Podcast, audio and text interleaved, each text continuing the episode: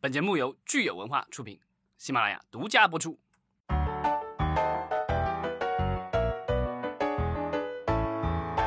欢迎大家收听新一期的《影视观察者》，我是老张。Hello，大家好，我是石溪。咱们终于来到了二零二二年的第一个星期。跟大家说一声新年好，新年快乐！对我们一开年哈，节目就参与了喜马拉雅举行的二零二一年最佳影视投票评选，所以今天这一期我们就是来聊聊老张推荐给大家的二零二一年必看电视剧。《东城梦魇》，我相信有些听友啊，可能是从活动页面进到我们的节目，那请您听完之后呢，千万不要忘记投票。而我们很多的老听友呢，有可能是直接点击这期节目进来收听的。那麻烦您在收听节目之后呢，可以回到影视观察者的专辑页面，页面上呢将有链接指引您去投票。对《东城梦魇》这部剧的话，是呃 HBO 在二零二一年这个上的新剧，对吧？这部剧在当时在啊、呃 HBO 的电视台里播了，然后呢，在 HBO Max 的网站上也上线了啊。这部剧当时非常之受欢迎，据说最后一集啊、上线的时候造成了 HBO Max 网站的崩溃啊，有很多的用户 在网络上，大家可以看到，就是现在也能找到，网络上有很多的这个抱怨，这个就是说这个自己看着正起劲儿，突然一下就断了，你怎么能这样呢？对吧？但是我想偷偷的说，呃，这个 HBO Max 网站崩溃，可能并不是因为这部剧有全球的那么多观众哈想去看，而是因为 HBO Max 的体验是不是太差了？这个网络技术是不是还是太差了？嗯，对，这个这一期这一期我们会提到的这个 HBO 啊，作为一个就是啊怎么说有线电视界的王者，进入了流媒体时代以后，感觉真是啊就是打一拳这个偏一拳 这种。对，所以其实我们今天这个节目呢，在聊这个《东城梦魇》的同时呢，会给大家结合 HBO 的发展和现状哈，也聊聊流流媒体平台。我想熟悉我们这个节目的听友都知道，我们并不是一个影评节目，通常我们都是会从影视的市场资本运作、社会政治经济环境和创作生态的层面去解读娱乐内容。当然，在聊这些之前呢，我们还是先给大家介绍一下《东城梦魇》这部剧。那我觉得这部剧呢，其实最难得的是我们能够在国内通过正当的这个官方渠道看到，就是在腾讯视频上，大家是可以看到的。对我们没有接受过赞助啊，事先声明。但是呢，这个是客观事实，我们就陈述一下。就是今年的豆瓣的啊、不管是这个评分最高的新英美剧，还是这个回归的老的美剧。啊，这个得分最高的前十部作品，一共是二十部作品，一个新剧，一个是回归的剧。啊，唯一一部能够通过正版渠道在国内看到的，就是这部《东城梦魇》。是，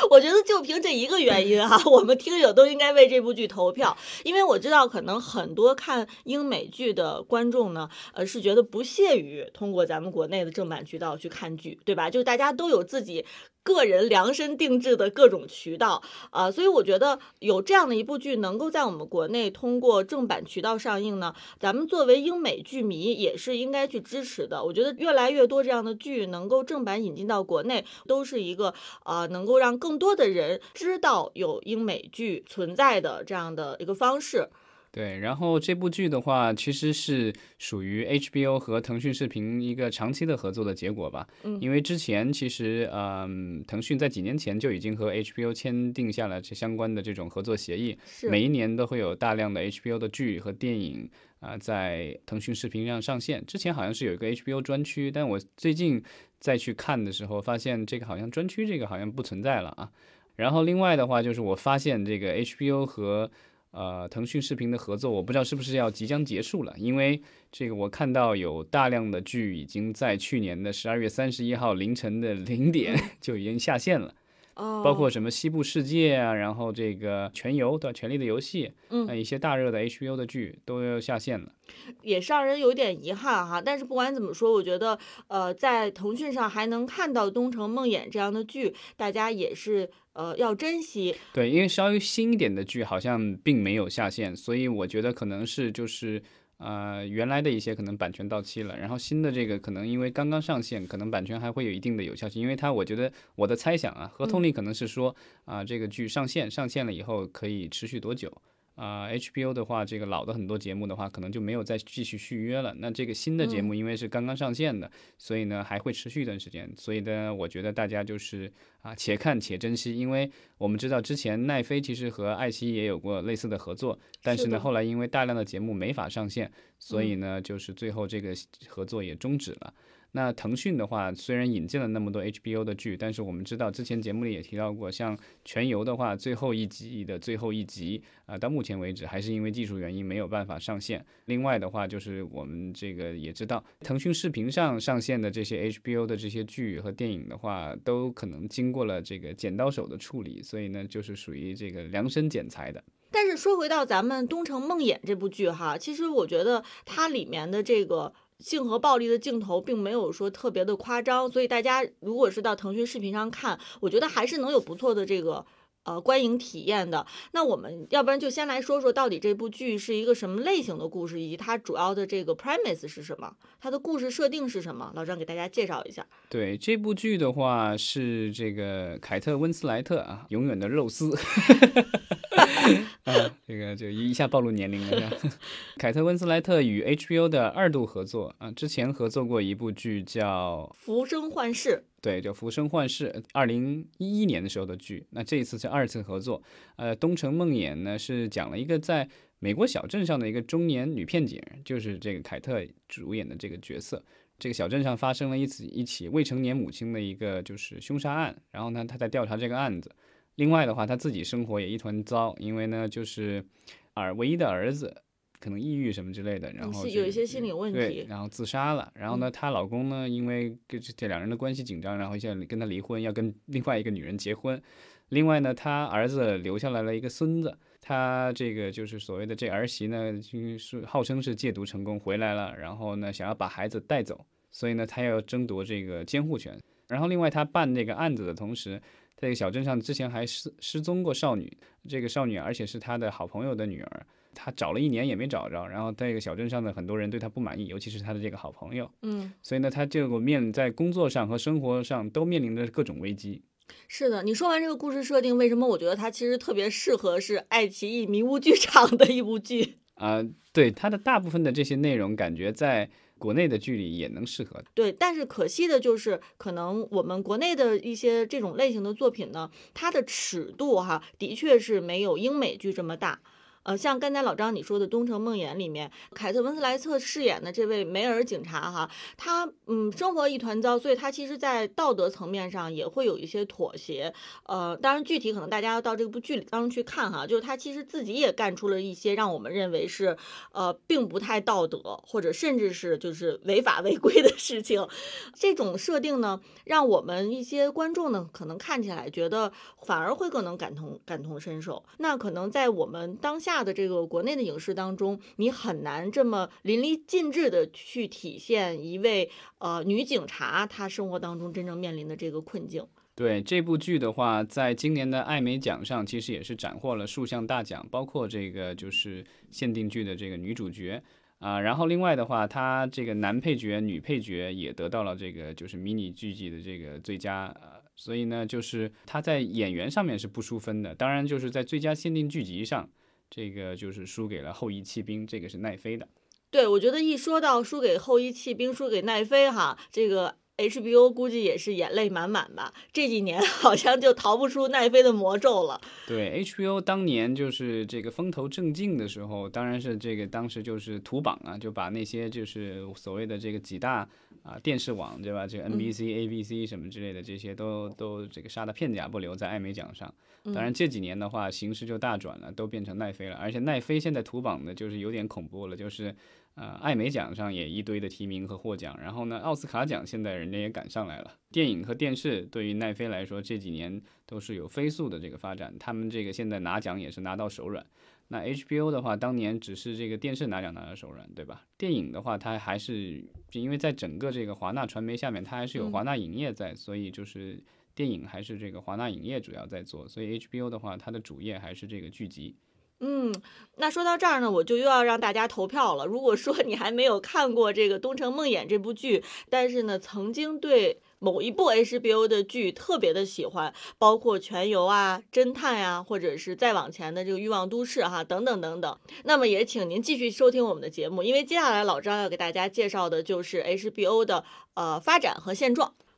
我最近对 HBO 的这个这个发展史特别有兴趣，是因为最近出了一本新书啊，叫 Tinder Box。Tinder Box 其实就是那种以前点火的那火匣子，是吧？然后就是也也可以指这种呃情势非常紧急的这个时候。那这个这本书的话，其实是一个口述历史。看你看了这个书以后，你就知道为什么这个 HBO 从当年走到现在，对吧？然后但你也能够明白为什么。HBO 现在就是在流媒体的竞争上，为什么又反而处于了一个相对的劣势？因为在七二年它横空出世的时候，那时候它是算是一个改变。啊，电视行业的一个就是革命者，嗯，一个先驱。对，因为当时的很多的电视都是靠无线这个天线收视的，然后即便是有这个所谓的有线电视，大家也只是说因为当地的这个信号可能不好，因为这个天气的原因，或者是因为地势的原因，我收电视用天线收不好，所以呢，我交点钱给有线电视公司，然后他是通过这个大的天这个天线锅或什么的收好了信号，然后又通过这个有线电视送到家里，所以你看到的东西其实和人家。用这个就是天线能够接收到的频道其实是一样的，只是说这画面可能有保证。但后来的话，这个 HBO 比较革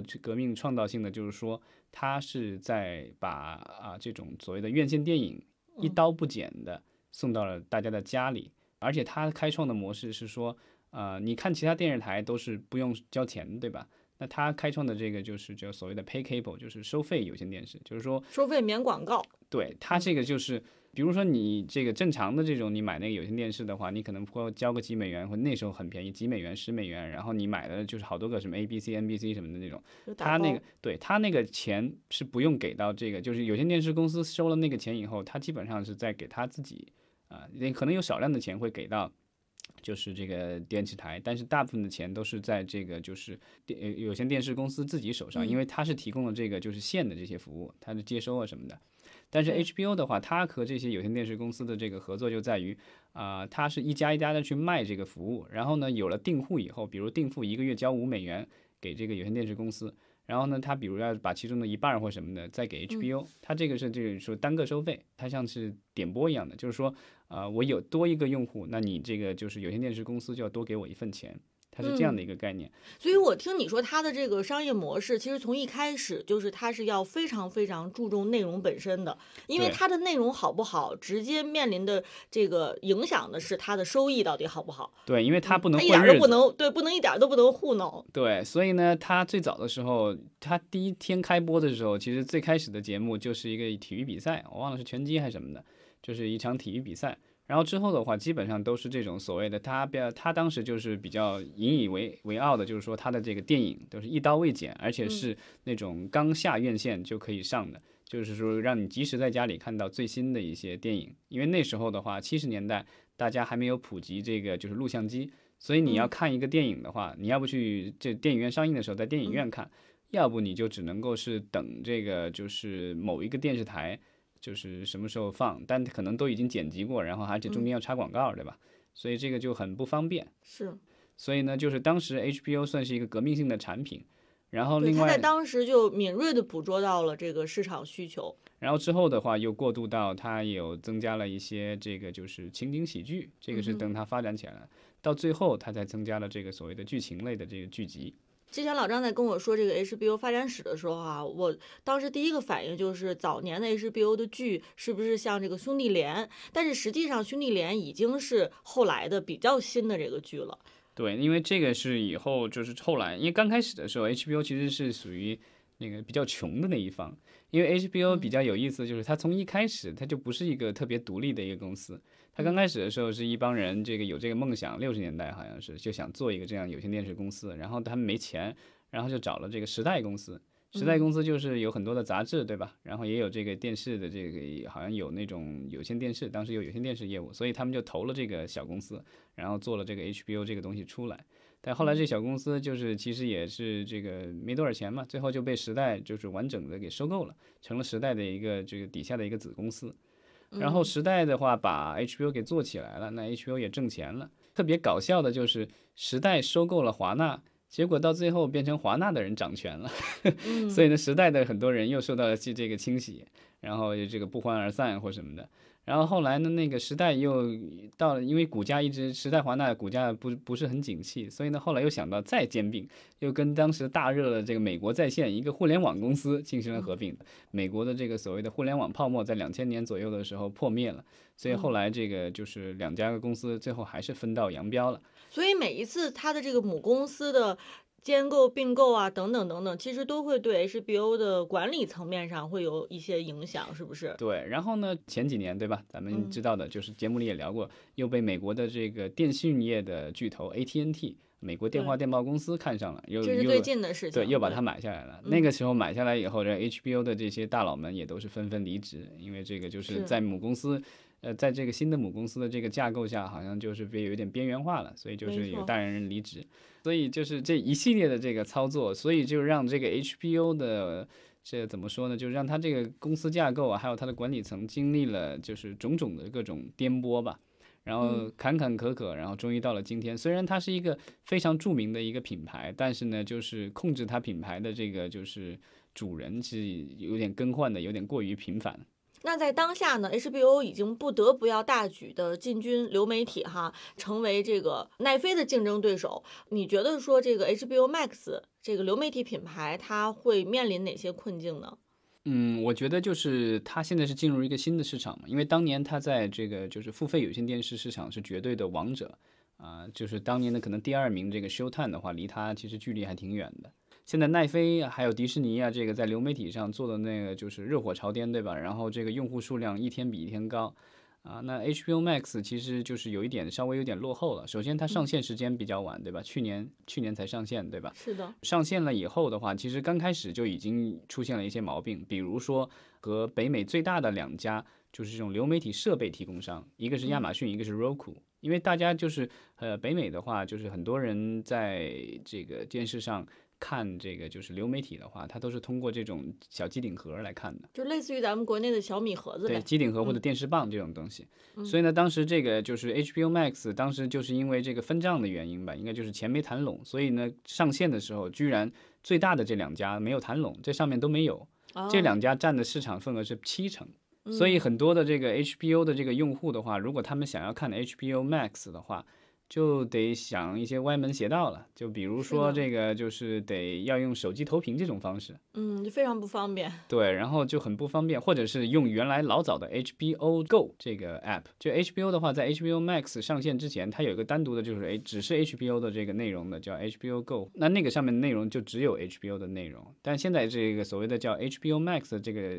其实是整个华纳传媒的一个流媒体平台，所以它上面的话，你可以看它和那个就是迪士尼家是类似的一个设置，就是你可以看到它有一个就它它在上面叫 Hub 吧，就是这个算是一个中心，就是它的这个内容中心的地方。你可以看它分了好多个频道，就是有华纳兄弟啊、有这个它的就比如卡通 Network。就卡通频道，然后还有这个就是 HBO 的原呃呃 Max 原创，对吧？还有就是 HBO 电视台的节目，然后还有就是比如说它收购的那个就是 Turner Classic Movies TCM，这个在美国播经典电影的电视台，然后现在也在流媒体上有很多老电影。所以简单来说，这个我们传理解的传统意义上的 HBO 电视台出品的这个节目，只是 HBO Max 里面的其中一个频道。对，所以下面上面的话，现在其实你可以看到很多不是 HBO 的节目，比如《生活大爆炸》，这样还有很多其他的一些节目，它都不是这个 HBO 的节目，但是呢，它是属于整个华纳大家庭里的。但是 HBO 这个品牌还是比较值钱的嘛，啊、就是如果大家我觉得很多国内的观众第一次接触到 HBO，可能都是因为这个兄弟连，因为当年在这个电视剧很火的，那全那个我记得当时是说史上最贵的电视剧，对吧？因为好像当年说是预算一亿两千万美元什么之类的，对吧？嗯虽然可能对电影来说这个就是属于一个标配，但是对电视剧来说，当时破天荒的十集花了一千一亿呃一亿两千万美元，所以当时就是这个中央台引进了，也配音了，然后这个很多人都通过这个剧看到了这个 HBO 的 logo，对吧？是的，所以呢，当时这个就是 HBO 的话，它是比较有这个国际意识的，就是它在很早的时候就通过这个什么微波技术、卫星技术什么的，就把它的信号，对吧？有些直播信号从国外传到它的北美、国内，甚至然后还有就是把它的很多的这个节目输出到世界各地。然后呢，它这个输出的话，有一些是直接就是有 HBO 电视台。然后，但是我们知道，就是在电视还有有线电视方面的话，各个国家都有不同的监管制度，有些地方可能就不允许你这个就是上线的。所以呢，他就曲线救国，他要把一些节目授权给当地的一些合作伙伴，比如说在中国之前老早是跟央视合作，然后呢，比如在英国和天空电视台合作，嗯，所以呢，他的很多的节目，这个兄弟连，包括后来全游什么的，都通过这样的渠道进入到全世界千千万万个家庭。对，像现在我们国内就是腾讯视频跟他的合作嘛。对，但是呢，就是他当年虽然通过这个操作赚了不少钱，然后后来以 DVD 什么也挣了一些钱，但是呢，因为他的这个操作，所以呢，他签了很多的协议，这些协议现在今天都成为了这个就是阻碍 HBO Max 这个平台在全球铺开的一个障碍。嗯，对，因为就是这个像奈飞，它的很多的节目的话，它都是自己出钱拍的，对吧？所以它无所谓，他想铺哪儿都可以铺哪儿。但是呢，HBO 的那个节目的话，它因为事先已经比如跟他签了五年、十年的这种协议，然后人家这个当地的还在播，那你没有这个，你没有这些节目的话，那你去上线平台也没有什么意义。所以就是说你。即便是呃安装了 HBO Max，并且是买了它的会员，你也不一定在这个流媒体平台上能够找到自己特别想就是最中意的那个内容。对，所以就是 HBO 的话，它发展历史长，然后呢有内容的积累，这是它的一个优势。嗯，它劣势就在于它发展了那么多年，然后上面又有母公司，然后呢那个发行的这个方面的话，当年的一些发行策略虽然可能是当时非常正确，是的，但在今天的话就阻碍它的发展。比如说它谈不拢这个就跟设备的商的这个事情，还有就是在一些主要市场没有办法上线，这都是阻碍它发展、阻碍它竞争的一个方面。另外我要吐槽的就是。啊，我试了它的那个就是 A P P，我发现就是对比来奈飞，我觉得是操作界面最好的，最方便用。那可能因为用了那么多年，然后另外的话就是我觉得人家技术做确实做得好，然后缓冲啊什么的都很快。嗯然后但然后迪士尼家刚上线的时候，我觉得不是那么顺畅，但现在用了一段时间，感觉好像也还不错。最差的其实就是 H B O Max，就是属于动不动就崩溃，然后要不就是打开页面特别慢。然后半天都刷不出海报，我没见过这么烂的这个，所以我觉得就是《东城梦魇》当年上线，对吧？就是这个崩溃，我觉得其实是你可以并不是因为看的人多，是因为它技术太烂，是不是？对，我觉得技术方面的话，它可以再再再弄先进一点。嗯，但是它的母公司既然是这个 AT&T 这样的呃通信业大亨，我觉得很难想象说不把 HBO Max 技术上面达标。这个东西就是不行，就是不行，因为对这个这个电讯电话呃通讯行业的话，其实是一种垄断行业，他拿了执照，他其实没有什么过多的创新的，这东西躺在那儿挣钱的。嗯，对。然后呢，现在这个 AT&T 应该是亏了几年钱，因为他当初买这个华纳的时候花了太多钱，然后现在需要一些现金回血，所以呢，他就又又把它给拆离出来，然后和这个就是探索去做一个这个合并啊，应该这个理论上来说，因为欧洲好像已经批了。所以呢，美国应该很快也会批，所以这个大家预计应该是在二零二二年，就今年这一笔交易就会完成，然后就会 HBO 就会又会有一个新的这个母公司，就是这个华纳兄弟探索，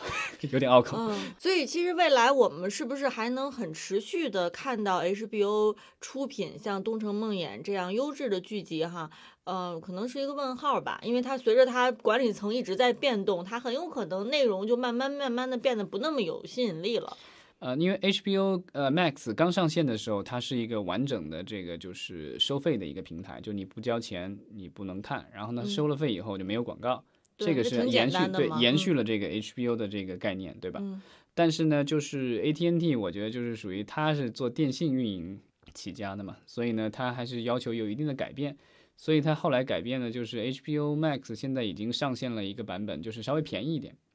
正常的，比如说十几美元一个月，它有一个就是这个是无广告的，它也上线了一个类似于像呼噜那样的，就分两个阶段，还有一个有广告的，一个月只要九块九毛九美元。那这样的话，其实就理论上来说，就是你可以看到带广告的 HBO 节目了。当然，它上面还有其他的不是 HBO 的节目，但是就是说在这个平台上你是有广告了。这个我觉得就是我个人觉得不是一个好想法啊，就是把 HBO 的这个品牌似乎有点这个打了它的金字招牌。嗯，就是完全是反它的传统的。对，当然这个是母公司的要求，他也没有办法拒绝。然后另外的话，就是母公司当时就是他们好像是开过这种会议，town hall meeting 嘛，就是公司的高层跟大家见面会。然后这个 AT&T 的高层又提到了说，希望这个以后 HBO 的节目就是要用大数据说话，然后呢，就是嗯量不能像以前那么少了，因为以前就只是维持电视台的运作，嗯那个你的用户可能比如两三千万什么的，对吧？它在北美好像就两三千万订户吧，就那样就可以了。然后全世界各地也都有订户，但都无所谓，大家就是对内容的要求没有那么多。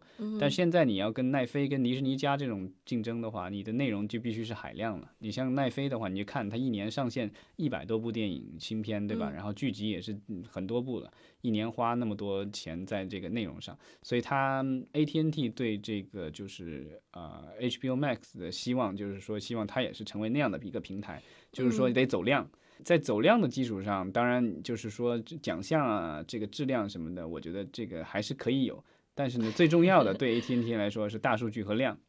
听上去有点改变 HBO 的这个基因了哈。嗯，我不知道它会不会下推一些最看重的就是 HBO 的这种短小精这个品质的这一些观众。对，因为就是呃，我们知道就是这个在北美的话，它的创作其实是以制片人为中心，尤其是那剧集的话，就是以这种所谓的编剧制片人为中心。那这些人的话，就是会跟很多的公司合作。那 HBO 这样的一直在变的话，它其实有一个问题，就是它管理层变，那样的话就是有一些决定今天说了，明天不算，或者有些决定特别慢。那有一些好的项目的话，有可能就不一定给他了，就给其他的这个平台了。当年 HBO 的一个优势是说，别人家不能说脏话，我能说脏话；别人家不能露点，我能露点。嗯，然后呢，别人家要取悦广告商，我不用取悦广告商，对吧？就这些优点他都有。然后呢，他觉得当年挺厉害的，所以能吸引来一些吸别人吸引不来的项目，比如说《欲望都市》这种别人不敢播的，对吧？是的那，现在这种内容的话，就是在虽然迪士尼加上可能没有，但比如嗯说呼呼噜啊噜，对啊，对奈飞啊。然后然后派拉蒙加现在也上来了，所以这些平台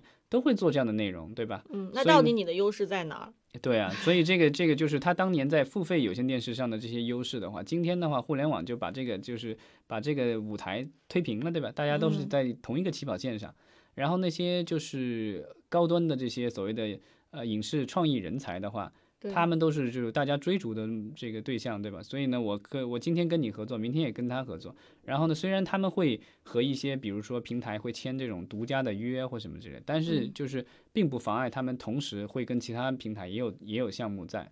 就比如说这个当年啊，呃权力的游戏》这两个编剧，对吧？然后他们当时就是《权力游戏》已经把他们推到了这个所谓在行业的这个顶端了，对吧？然后呢，后来他们要签约这种就是剧集的这个就是签这种所谓的就是 overall deal，只是就是说签一个长期固定的约的时候，嗯，居然签到了。奈飞对吧？就是属于。但当然，当然，他们还依然还有项目在跟这个就是呃 HBO 这边在合作，但是这个就是，但你看现在《三体》对吧？就是在嗯奈飞落落地了，对吧？如果当年他们把嗯这俩编剧给拿下来了，对吧？说不定《三体》现在就是 HBO 出品了。是的，呃，所以我们说，在它这个管理还是比较混沌的这个状态之下，哈，我们也觉得比较幸运，还能看到像《东城梦魇》呃这样优质的剧。嗯，对，就是这种剧的话，就是怎么说呢？呃，当这个也是 HBO 传统的法宝，就是 HBO 当年在做剧的时候，他就想把自己的剧做得好一点，但当时他嗯钱也不是很多，最早的时候啊，现在钱当然多了，当年钱不是很多，但是呢，他又想要有电影咖，然后那个就是好莱坞有一个著名的这个制片人叫 Joe Silver。他是很多这个就是很多大电影的这个制片人，比如说那个就是威尔史密斯的好多电影都是他制片的。嗯然后呢，那个 Joe Silver 当时做一个就是剧集，然后是那种恐怖类的，然后是根据他小时候喜欢的一个漫画改编的，一套漫画改编的。他当时有想请很多的大咖来，但是呢又花不起那个钱。对，后来他想了一个 绝招，就是跟那些大咖说：“你来，我让你导。哦，哎，那这跟我们这次这个《东城梦魇》的情况其实也有点类似，就是凯特温斯莱特做制片人对他不光是其中的主演，他还是这个执行制片人。对，所以这个就是他的法宝，就是说我给你多个帽子，对吧？嗯嗯，这个就是你你你演戏演够了没关系，我让你导一集，对吧？这个就是你嗯你想尝一尝导演的瘾，对吧？这个东西就是这是他当年吸引的这个这些大咖来跟他合作的用的一个手段。当然，今天这种操作已经不是很新奇了，但当年的话也算是这个就是在行业内也是引起了一一番轰动，然后好多这个大咖，这个我知道之前都不知道这部剧集，这个当年什么施瓦辛格，然后汤姆汉克斯什么都去那儿导过。处女岛都是给了 HBO 是吧？对对对。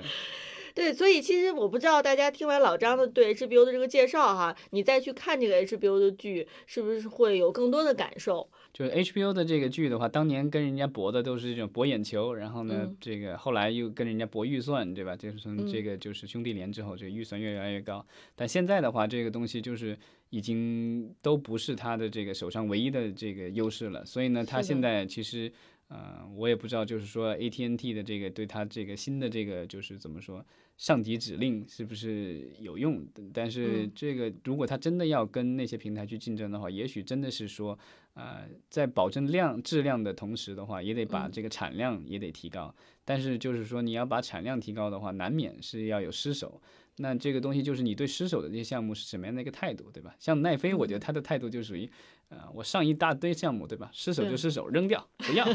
对啊。那个所以奈飞大量有项目就是播一季或者播两季，他们觉得效果不是很好，不划算，就不要了。嗯就算了啊。，对，那这个就是他是会觉得这是他的一个呃交的学费吧。对，那 HBO 这个还有 HBO Max 这个将来会不会也是这个样子，我们也要看了。就是说它它这个就能不能把这个怎么说，把它的产品线优化了，然后呢，能够让它这个就是产量啊、更高一些，然后呢质量能够更稳定一些。然后另外的话，就麻烦这个就是技术再好一点。没错，对，其实我觉得二零二一年我们已经看到了说，当这个流媒体的内容在全球非常兴起了之后呢，这个大家看的内容也不一定是要像这个《东城梦魇》这样的这个英语为主的内容，对吧？像呃二零二一年最火的内容其实是韩语内容，所以对于 HBO 来说。这种英语内容是不是之后能够继续在呃全球得到收到好评、全球流行，可能真的还是一个问号。那我们其实也希望 HBO 能够努力。呃，当然了，就是呃，如果您有看了这部剧，或者说听了我们的介绍，对这个《东城梦魇》和对 HBO 特别感兴趣，那就请您回到我们的这个影视观察者的专辑页面，在页页面上呢将有链接，呃，指引您给我们的节目和给这部剧投个票。然后希望大家这个踊跃支持我们。老张从金口难开，终于在节目的最后亲自说拉票了哈！我感觉这期节目都是我在努力拉票。套用一句这个这个刘德华先生的一句话，对吧？相信我，没错的。好的，感谢大家支持，谢谢大家，新年快乐！谢谢。